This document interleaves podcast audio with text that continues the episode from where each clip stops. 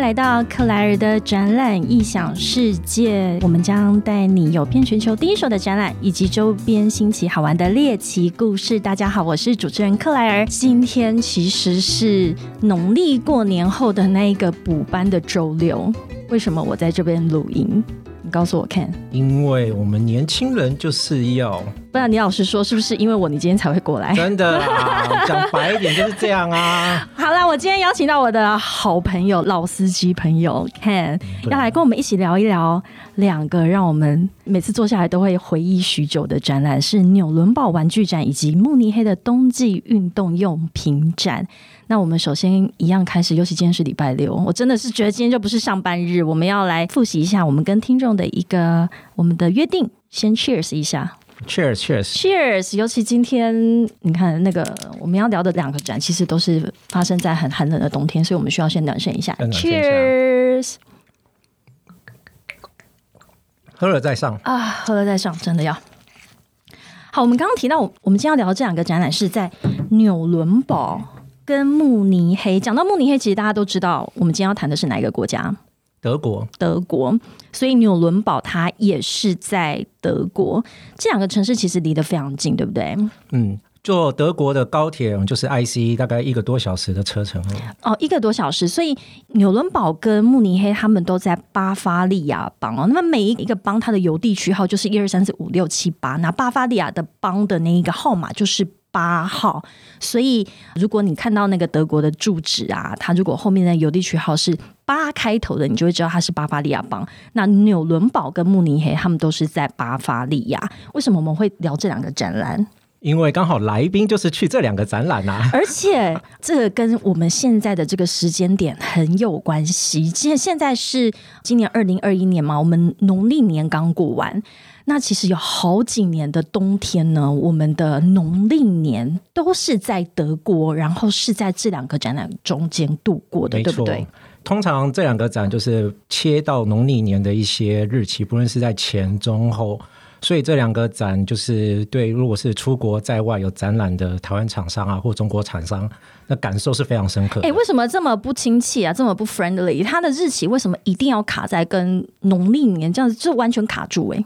对啊，所以刚刚听主持人有一些分享，请主持人稍微讲一下。嗯我我有我有一个想法哦，其实像欧洲跟美国的展览啊，我观察到他们的旺季。大部分都是在一二月的时候爆发，嗯那另外一个时间点呢是在八月底九月初会炸开。你觉得是什么原因？你刚刚的有一个想法，第一个就是刚刚主持人谈过，十二月还有 Christmas 放假完嘛，然后就是要开始复工，要苏醒，就然后醒来了，醒来了，苏醒。苏醒春眠。接下来就是暑假嘛，那大家也知道，就是欧洲人，譬如说法国人、德国人，在七月都会有一个长休，那时候都不会收 email，都不会收，连传真机、fax 都不 会收，找不到人，所以就是一样，休完了就是要开始工作。所以八月底九月初他们那时候也苏醒。对，那还有一个原因是，可能那时候办展，如果你的产品比较 season 性的，譬如说我的产品比较呃 spring summer 的时候，那时候办展，然后签订订单，工厂生产出货的时候，哎，七八月刚好是一个 selling season，嗯，那八九月。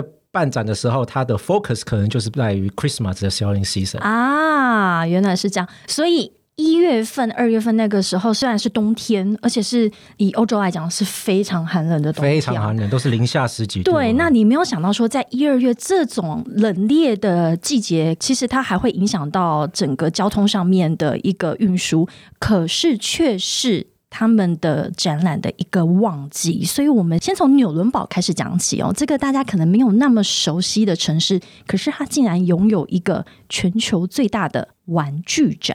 是啊，因为为什么纽伦堡这个玩具展啊就要回归到纽伦堡的历史来讲？纽伦堡是一个有悠久古老历史的城市，在这个城市一开始是德意志帝国许多皇帝诞生的地 方。哇哦，对我，真德的意志第一、第二德意志帝国，天哪！对，然后纽伦堡那时候同时也是他们的手工玩具的算是起源地，手工玩具是例如哪些？譬如说他们做一些手工的木敲的玩具啊，木敲的摇摇马啊那些。啊，摇摇马，摇马就是他们的来那来个来来来，大家看一下纽伦堡的 logo，这就是纽伦堡玩具展的 logo，就是一个木马。那这是玩具展的名字，它其实是德文哦，叫做 Spielwaren Messe。Messe 的话就是德文的展览，那 Spielwaren 是玩具的意思，所以这个就是玩具展 logo，也是你提到那个手工手玩工制具。的玩具。那纽伦堡还有就是，同时也以手工得制的姜饼啊，也很有名啊。啊，姜饼对是不是还有一个东西是胡桃钳？胡桃钳，没错，没错，没错，这也是手工制的、哦，所以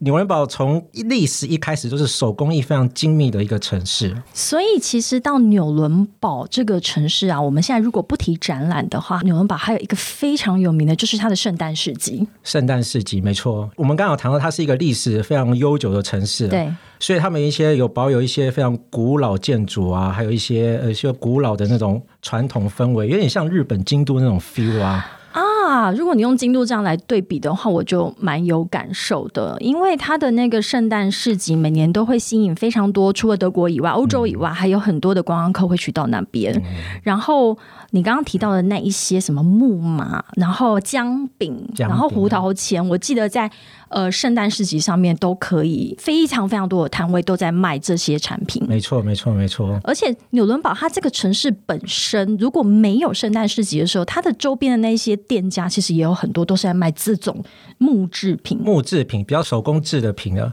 因为后来纽伦堡到希特勒时代啊，希特勒纳粹德国的时候，把纽伦堡视为一个他们重要的首都的地啊方。哈，那那时候欧美联军啊，就是把纽伦堡视为一个战略的一个重要的抢夺地点。是所以那时候希特勒为了要防御，他也是盖蛮多的一些军事碉堡。哎、如果这样讲到最后，纽伦堡是之后的那个大审判也是在对，那堡纽伦堡大审判在嗯啊也是在那边世纪的审判。嗯，所以它所以的纽伦嗯历史除了呃我们从玩具展要谈起之外，其实它真的背后有它的一个历史渊源在。对，它是一个充满就是人文啊、文化，然后又军事的一个背景啊，所以它是一个非常迷人的，可以算是德国的古都啦。哇，我被你说到迷人呢、那你知道纽伦堡这个展览其实从一九四九年就开始举办，哇，一九四九年那是几年前啊？七十年七十前。年前了，这是哦这个非非常久，非常历史悠久的展览，而且，嗯、现在纽伦堡玩具展它每年是会举办五天的时间，但是听说在最早期的时候是几天呢？听说最早其实是十 天呢、十天，而且是户外搭帐篷 式的，对户外搭帐篷，然后在冬天，这样合理吗？可能有炉火吧，可能他们参考蒙古帐篷怎么搭设的吧。啊，可以喝那个热红酒。热红酒，哦，对对对，他们热红酒， 刚刚差点怎么没有介绍到？忘记我们在纽伦堡玩具展的时候，就是每天我们下班的时候，他都会在外面有放热热红酒红可以喝酒，。对，天哪，我们再喝一口好了，我需我要们。这是那个便利商店的罐装红酒。老天爷，我超级怀念的，而且我因为每天下班，然后外面就是下雪，然后你出去展馆的时候，大会对的工作人员先递热红酒给你，然后好像展期第几天，外面就会放烟火。放烟火，然后再递热红酒。哎，你知道怎么煮热的好的热红酒吗？不是现在都有在卖那个热红酒的那个包包嘛吗？对对对然后就买一罐红酒丢进去，不就是对这样吗？那我问过当地的，他们就说你要采一些比较特别的，就肉桂啊、姜啊，然后有点像中药包，有、对啊每个人有自制的配方，每一家有自己自制制的的配方方。。所以其实如果你当地喝热红酒的话，其实每一个地区有不一样热红酒的味道，哦真的吗其实蛮有趣的啦，蛮有趣的。下一次我们很期待 Ken 用他的自己的特调的热红酒来我们的节目当中，分送给在场的听众朋友，没有问题。拉回纽伦堡玩具展，它从十天十天变成帐到篷，然后现在就是有呃十二个场馆，每一个场馆都有不一样的，譬如说特色主题，是譬如说刚刚有谈到，就是说有一馆是木质的玩具，好、嗯那有一馆是比如说啦，万圣节的服装，服啊装类。 costume， costume，或者是有一馆是模型，模型的玩具，好、模很型多宅男喜欢的。，对，每一个展馆就是有不一样的主题，所以如果你是玩具厂商，你可以依照你自己的产品属性去跟大会的每一个场馆来做报名参加，这样。对，所以我们从最早期它有十天，然后到现在的五天，这中间听说还有经历过展期是七天的。是，没错，没错哎，。七天是一个很长的时间呢、这很长哎、 就是我是经历过六天呐、然后去到哦真后的、来，啊，它对从对对七天变六天变五七天、六天、五天，那就是你每天一去展馆，就有一种如果你去拉斯维加斯的那种，好像整天都在 casino，然后哎出去，然后就天黑，然后对哎也早上进去，可能天还没亮，因为冬天嘛，对，然后就说哎不知今日是何日啊，你也不知道今天是礼拜几，你就知道哎我今真天就是的，来你你报只道记得说哦，今天是展期的第对对几几天，天然后还剩几天，还剩几天，你也不知道今天礼拜天还是什么之类哎、的。那这样子的话，其实，在展期间，不管是六天还是五天啊，你常常会跟隔壁或附近的摊位，或者是一起同行去参展的人，你根本就是朝夕相处、哎，就是非常好 networking 的时候。如果你是哪一种 single 的话， networking？对啊，就是 depends 哦，你可以 business networking 啊，你也可以 physical single， networking。然后然后就是 business networking 或是你的 single 交友啊之类的，你会跟隔壁摊位产生特别就是情愫对，有产生 bonding 啊，不论隔壁是不是华人啊，甚至有时候跟隔壁的老外啊，你 也会觉得哇很熟，因我为觉得我们一直在用不同的 term，想要避开某一些话题，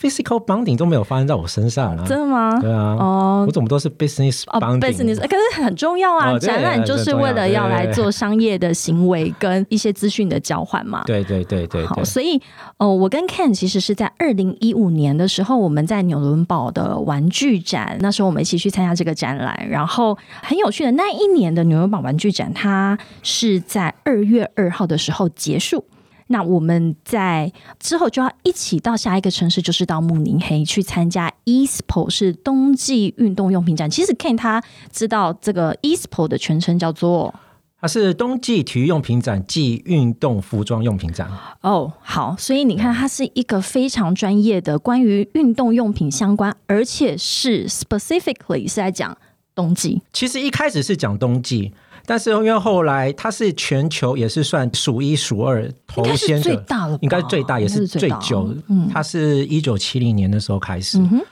那一开始是 focus 在冬季，那后来随着体育用品的种类趋多，那现在是有点变成像体育界的一个盛会大拜拜一样。这是样慕尼黑这城市，我。就是非常有感情啊，因为我哦，我不知道讲我哪一年，就是我小时候住在慕尼黑 混了， you was young 这是几年前啊、呃 我住在慕 once 尼 upon 黑 a。time in Munich。 Once upon a time 有点远， 然后你觉得为什么冬季运动用品办在慕尼黑？慕尼黑办这运动用品展也是有些历史渊源，也是跟纽伦堡相关哦，哎、真的。这我不知道，请说。 OK，大家知道德国第一个奥林匹克会办的城市是哪里吗？是慕尼黑吗？是慕尼黑。但是如果说正确的讲话，在希特勒德意志时代的时候，在一九三六年的时候，德国第一个办奥林匹亚运动会是在柏林。是柏林。对，但是那时候有一些历史事件，那时候希特勒刚好发表了一个他们的雅利安人种优越论，哦，你就是到种你到种底什族么科歧系视。的？你的历史好强 啊！呃，德国老司机啊，德好国的好的年老司机年轻版。我喜欢这个，来继续说。那那时候希特勒发表就是雅利安种优越论嘛，然后那时候雨势哗然，然后那时候有在田径场上发生一件著名的事情，当时美国的运动员 J.C. Owens。他刚好在美国一百公尺、两百公尺跟跳远的项目皆夺得金牌，等于是换句话说，就是当众打希特勒脸。 那那时候希特勒很尴尬、 啊，甩三下，对，但是因为那时候主办单位的最高负责人要跟金牌选手握手，他必须跟他握手，他必须跟他握手，可他拉不下脸跟他握手，他就是完全推翻了自己的言论就。推翻了自己言嗯论，哼，推翻自己言论就很难堪的下台，然后又坐车离去。嗯哼，所以这某种方面，在德国其实这并不是一个办得很光彩的奥林匹亚运动会。一九三七年那一个九时三候嗯七年，对，然后在一九七二年的时候，德国有拿到办奥林匹亚运动会，在一九七二年第一是个就是在慕尼就黑，在慕尼黑，对，然后那时候在筹办的时候，当时在慕尼黑的可能一些展览上就想说，哎，我们是不是要办一个运动的那个展览会啊，什么之类，趁着这个商机嘛。所以第一届的 ISPO 啦，是就是在一九七一年的时候，是三月的时候他们就办，然后后来就发现，哎，异常的成功。然后所以就是他们把这个东西把它延续成传统这样。原来是这嗯样子。而且，呃，慕尼黑办奥林匹亚这一个事件，还有被拍成一部电影，就叫做没《错慕尼黑》，慕尼黑但是它其实是是是在是讲说那时候的，也是对于种族上面的种族上一个是是有一个猎杀的行动。而且你知道，那个慕尼黑的这部电影里面所拍的在猎杀的那个场景的建筑物，虽然它的拍摄可能不是在那个建筑物，但是我在交换学生的时候，我就住在那一栋建筑物里哇面，真的哦对，因为。因为它现在奥林匹亚公园就在慕尼黑有一个很重要的汽车的品牌，就是 BMW 嘛。是啊那 BMW 的总部就在奥林匹亚公园旁，那那一栋那时候发生事件的建筑物就在奥林匹亚公园里面。哦，那我就是住在那一栋建筑物里头，所以这一切在我那时候我都非常非常的有感觉，你就非常感觉啊它应该里面有很多就是文物时机的呈现。其实没有，但是是那一栋建筑物就是非常的，你知道，非常的德国，非常德国嗯的硬邦邦的。然后你之后再回去看那部电影的时候，你就觉得哇，它其实真的有把当初的那个建筑物的一些风格元素给呈现出来。嗯这一段历史是让我理解说，哦，原来 ESPO 它会举办在一九七三年一九七一年，七一年的时候是这个原因，但我自己又有一个个人的看法，是因为我自己住在慕尼黑嘛。那其实整个德国它只是一个平原，是它唯一有地形上面的隆起，就是在德国跟奥地利的交界，也就是在阿尔卑斯山山脉，也就是在慕尼黑这个地方。所以我那时候在那边求学的时候，我的同学们他们只要一到冬天，他就想去滑雪。对，其实慕尼黑是一个运动非常丰盛的一个，就是非常强的一个城市嗯啊。你刚刚说的，它是靠近阿尔卑斯山滑雪圣地。对，那如果有关注运动赛事的朋友们也知道，德国足球拜仁慕尼黑 FC Bayern。非常标准。对 FC Bayern 呀，FC Bayern 好不好？让我讲一点德文。FC Bayern，拜仁慕尼黑，拜仁慕尼黑是全欧洲最强的，因为他就们是最有钱啊对，啊，最有钱最强的足球劲就旅，是到处去买厉害的对人。那个如果选手就是换算一下，可以等于美国棒球纽约洋基队，哦，真的啊，对 OK 还有洛杉矶湖人队，就是大概是那种豪门等级的球队，就是他们是跟那个西班牙的巴塞隆纳巴塞或罗者那、是马德里，对，都是那种等级 level 的，是，所以它是一个运动风气也非常盛的一嗯个城市。啊没错，你刚刚提到足球，然后在他们一般的就是市民啊，就大家，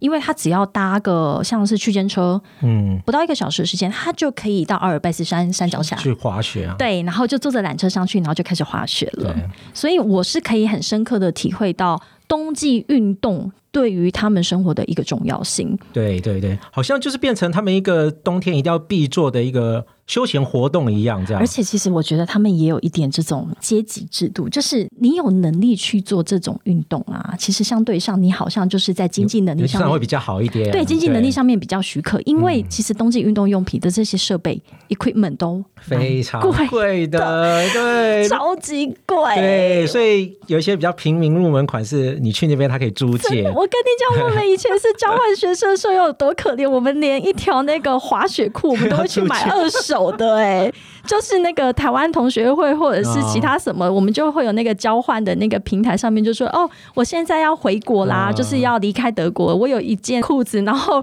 有时候男生求女收购，对男生女生你也都无所谓，可能女生的搭建一点，男生也会啊收，或者是你也会去收那种哦男生的，然后可能你也觉得可以穿得上的那一种。对，因为如果它是新品，原价都非常的贵。没错。你现在讲的都还只是穿的、欸，穿的、啊，都还我们还没讲到什么，哦就滑雪板呐、雪 Snowboard 对啊那些都还没有都还没讲到讲哦哎、对啊，还有眼睛，还有眼镜啊好，吗就是你要站上去那个场地的基本配备都还没讲完超级哦。可怕。从对帽啊子、手套到眼镜，就是你光是要进行一个冬季运动的活动，你身上就要带好多好多的东西。没错，所以这就是我从另外一个角度来看 ESPO 这个展览。哎，我们来看一下，这个是 ESPO Munich。其实我觉得我们认识一个展览啊，都可以从它的名称先开始。你会好奇它为什么叫做 ESPO？如果是英文的话，它就是 International Fair for Sporting Goods and Sportswear，所以就是取它前面的 International 的那个 I。SPO 就是 sporting，它有呃 sporting goods 或者是 sportswear。那其实，在德文上面也是一样的，德文其实跟英文很像啦，所以它的 ESPO 是这样子过来的。那后面加了一个慕尼黑，就是它发生的所在的地方。我觉得我们这一段的对话很有趣，就是 Ken 他从历史渊源来看 ESPO 它发生的时间，然后跟它举办在一月份的这个原因。那我是从它的地理位置，我来分析说为什么 ESPO 在慕尼黑去举办是一个很棒的位置。所以克莱尔的展览《影响世界》，除了带各位去了解我们周边发生的一些好玩的故事之外，也会带你去分析每一个展览它的发生的时间跟地点，其实都有它的都有它一些历史故事跟历史渊源都有它的原因的，对所以代表说，如果像是冬季运动用品展，你绝对就不太可能发生在例如因为 Barcelona、对啊，你就不能举行在夏天七八月，因为 Miami，对啊，就是你那个调性就不太符合，对，就会很不对一样。所以我们就可以用这种逻辑去思考说，诶，那台湾为什么会办一些展览？它嗯在台湾办的时间点跟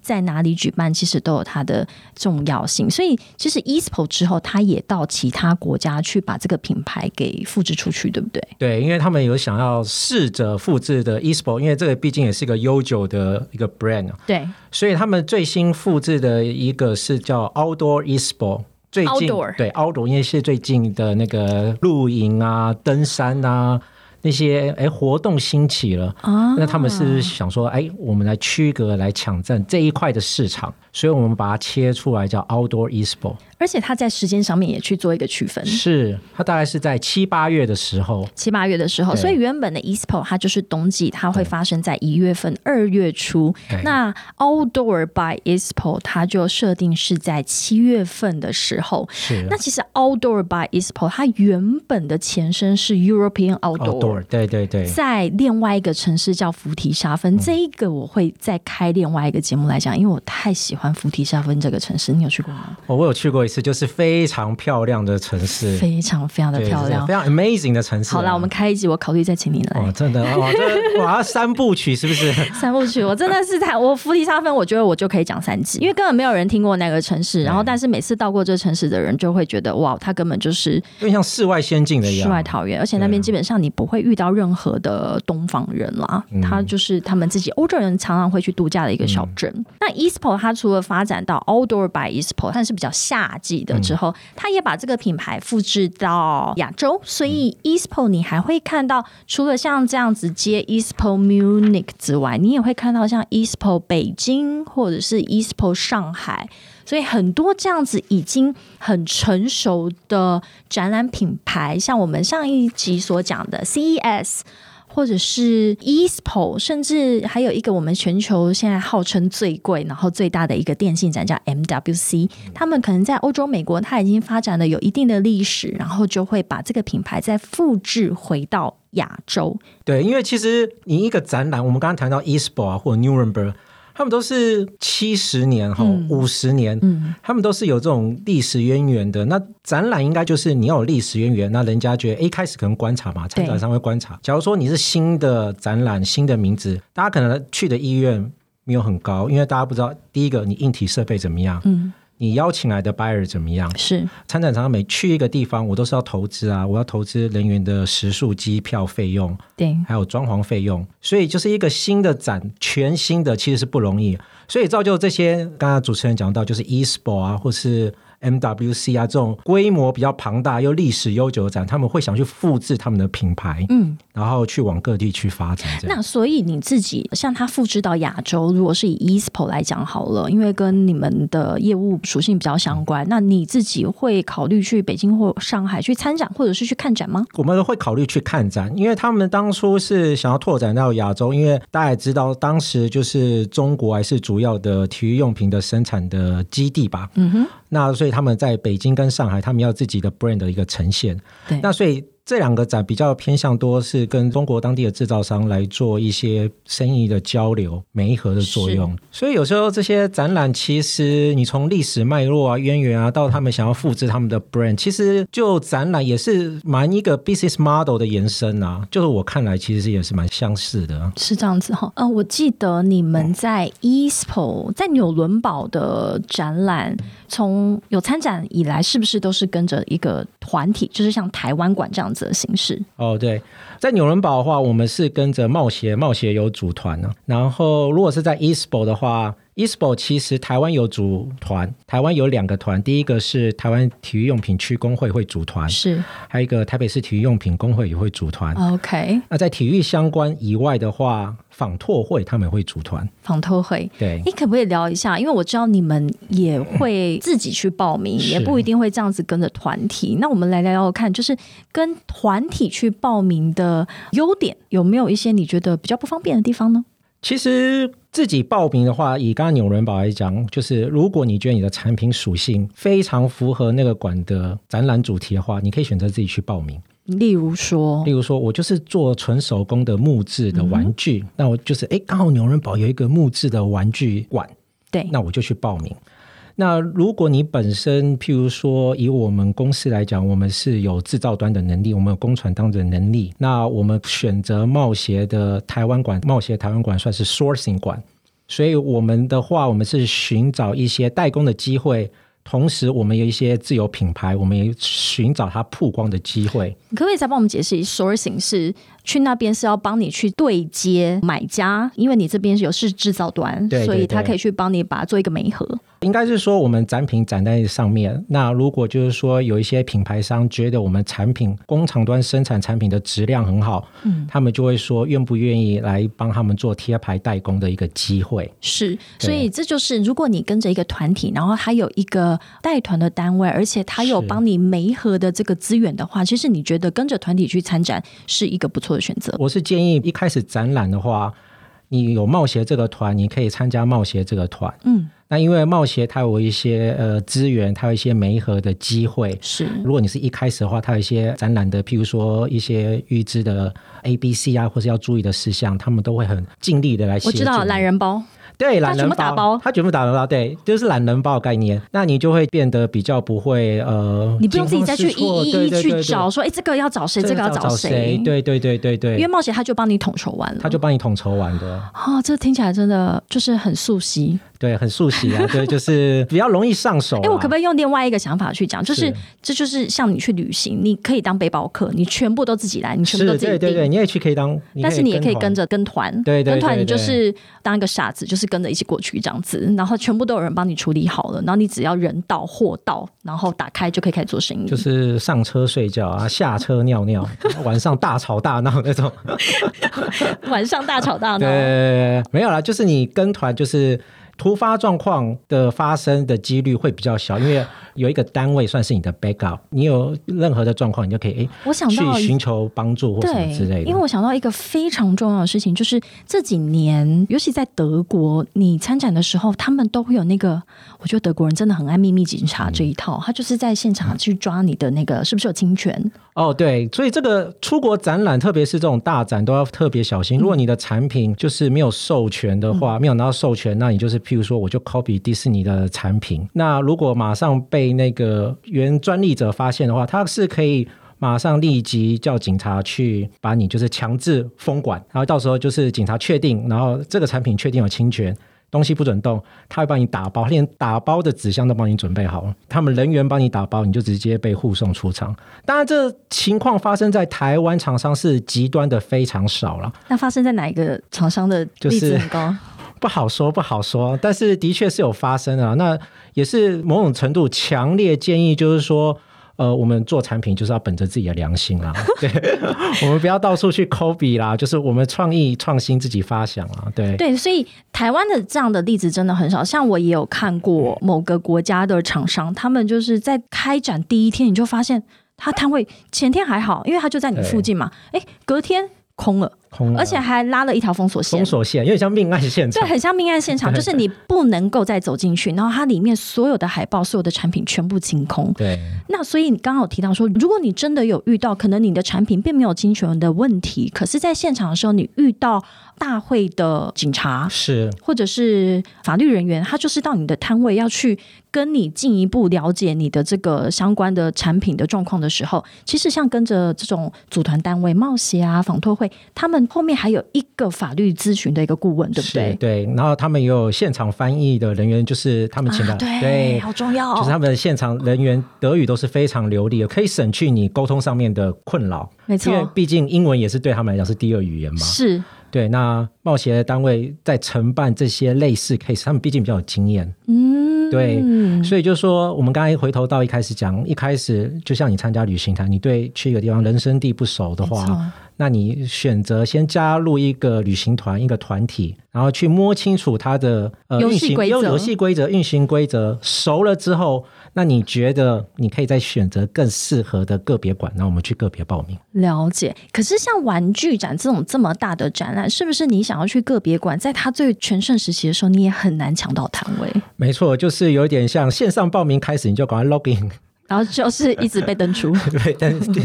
对，就要赶快去 login，然后写信，然后寄 application，就是这样。然后有时候你可能还不一定，你当年报名你就可以想要挤进去这个馆，你还在 waiting list 里面，有可能，对对对对，如果这个馆太 popular 的话，那的确你可能是有被排在 waiting list，因为对大会也会看，第一个他会看你的公司的规模大小，然后从你的官网上看，嗯，然后再是评断你拿单位的大小，他会做考虑。如果你拿得太小，他会觉得说，哦，你这个太小，我根本不需要你啊，我就是其他人的摊位再多拿一点。哎，所以其实，在展览里面有好多那种好现实面的地方。对啊，就是有点，因为我觉得展览就是这样啊，展览就是有点像你踏上一个拳击台上，但是这是无限量级的，它没有分什么轻量级、重量级啊，你就是因为你要站在这世界舞台，你就是个无限量级的竞争 啊哎、。你这个描述让我突然好有画面，就是你在抢摊位的时候，当它是一个大品牌，它就是一下子就给你卡在那边了。，对，那你就是从边边角角的 Saba 开始学对习。就开始那个、哦，呃我你这个位置你要不要？ 只能给你这边了，啊哎对只能给你这边厕所旁边你要不要？对你最后还是要低声下气说哦，好，对我选。因为有时候你为了要在你想要的馆别里面卡到一个好位置，你可能要蹲点，蹲点，嗯就是在烂位置蹲点蹲很多年。对，啊但是我们如果其实从大会的角度想，他某种程度也是在保护他的旧有客户啊。是如果你是旧有客户，信誉良好，大又客户大客户又多年参展，嗯我当然是以你为先啊。嗯，对所以展览真的有太多背后的 know how 跟一些秘辛，就是你要怎么跟大会去 negotiate，然后甚至是可能在展期间，你还要去跟他保持一个良好的关系，对然后之后你才有好的机会或者是谈判筹码去说，可不可以再帮我靠近中间一点，靠近中间一 所点以有。时候就是你要不同 email 来回沟通，所以我也建议就是说，尽量不要怕麻烦。他没有回你没关系，我们就 resend。他有时候只是去度假啦，对他只要度假，或者你的信刚好是被丢到垃圾信件了、对啊。我记得有时候我跟大会在沟通的时候，像跟德国人在沟通，然后有时候那一年刚好遇到欧冠或者 是世界杯，哦我的开头都会先问说，如果前几天或前天那个德国赢了。德国赢我了说，Congratulations，德国赢了，我好开心。好，用用这样的开头，他们会比较会理你。没错，就是你要吸引他们的眼球啊，对 啊，不要在德国输的时候都那种时候就不要跟他对那联络个就嗯，就不大要家联心络情都不好。隔这样几天再联络，隔几天，隔所以几不要太白目。这种沟通的手法，有时候你要先去了解他的民族性，没错。甚至是你要去看一下德国的国定假日。哦，这也很重要，很对重要，对你不要对在复活节的时候去吵人家。没错， 对，所以这么多的好玩的秘辛，把它结合起来，就会让我们觉得是不是很想要回去参展？就会想念啦、你会想念参展的那时哎候，诶已经哦因为整整一年了、哎诶已经整整一年啦、对啊，因为这个疫情的关系啊，对啊会，不会还要再一年？看起来好像好好像会对对，不怎么对？办？ 怎么办？所以就来听克莱尔的展览《异想世界》啊。呃，我想要跟 Ken 聊一下，我想要做这个节目的起源，因为我们也认识了五六年了。然后那时候我们会一起认识，就是大家一起在寒冷的冬天，然后一起蹲点在德国的时候，然后我就发现大家只要一谈起来，虽然都是。辛苦的，然后寒冷的，虽然没有到饥寒交迫啦，因为大家晚上就会赶快去好好地呃大吃一顿。可是其实，在参展的过程当中，都是一个体力上面的很大的负荷、欸。就是你好像就是在那六七天完成一个 mission 啊，所以对大家都会有一种就是不是说共患难，但是你共同完成一个 mission 的那种革命情感。有共患难。对，有共患难啊，所以回到台湾见面的时候，大家都会觉得啊、好开心啊，然后就开始画当年这样。对，又话当年。然后画当年的时候，你就会在这个当下，你就会觉得哇，原来我们现在只能坐下来聊展览。对，然后而不是坐在德国这样，然后准备接待客户啊，准备在 business 上，然后一展长久那种感觉。对啊，所以我们今天谈的这两个展览呢，就是纽伦堡玩具展跟慕尼黑的运动用品展。为什么我们先从这个时间开始讲起？以往这两个展览呢，它都刚好是我们的农历过年的时候。那我们谈到农历过年，反而是欧洲或美国他们展览的一个旺季。然后再谈到为什么这两个展览它的地理位置跟它的历史渊源，Ken 帮我们做了一个很好的说明。那 Ken 为什么你们会参加这两个展览，跟你们公司的业务有什么关系呢？哦，因为我们公司是做家庭用的户外游戏，还有体育用品器材，譬如说常见到的荡球签、溜滑梯，还有户外的篮球架。体育用品展跟玩具展对我们来讲就是非常重要的每年的大展。所以就是我们每年必去，而且会用心准备这样。那这个展览是不是这样的属性，在台湾是不是有类似的展览是跟体育用品或玩具是比较相关的？台湾有一个叫 Thai Sport，哦哦，这也是非常专门的，就是 B to B 的展览。那但 Thai Sport 是比较 focus 在亚洲地区的 buyer，嗯，譬如说日本啊，或是东南亚地区的，那还有一些中南美的，可能也那时候也会过来这样。 OK，对所以每一个展览在不同的地区举办，它会吸引到不同的 buyer，然后来到这边去做采购。没错，没错。好啊，我们今天非常谢谢 Ken，然后让我们多了解了德国这个国家，还有纽伦堡跟慕尼黑这两个城市，然后我们也多认识了两个展览。谢谢今天大家收听克莱尔的展览异想世界，我先祝大家新年快乐，牛年行大运，谢谢大家，新年谢谢快乐，拜拜拜拜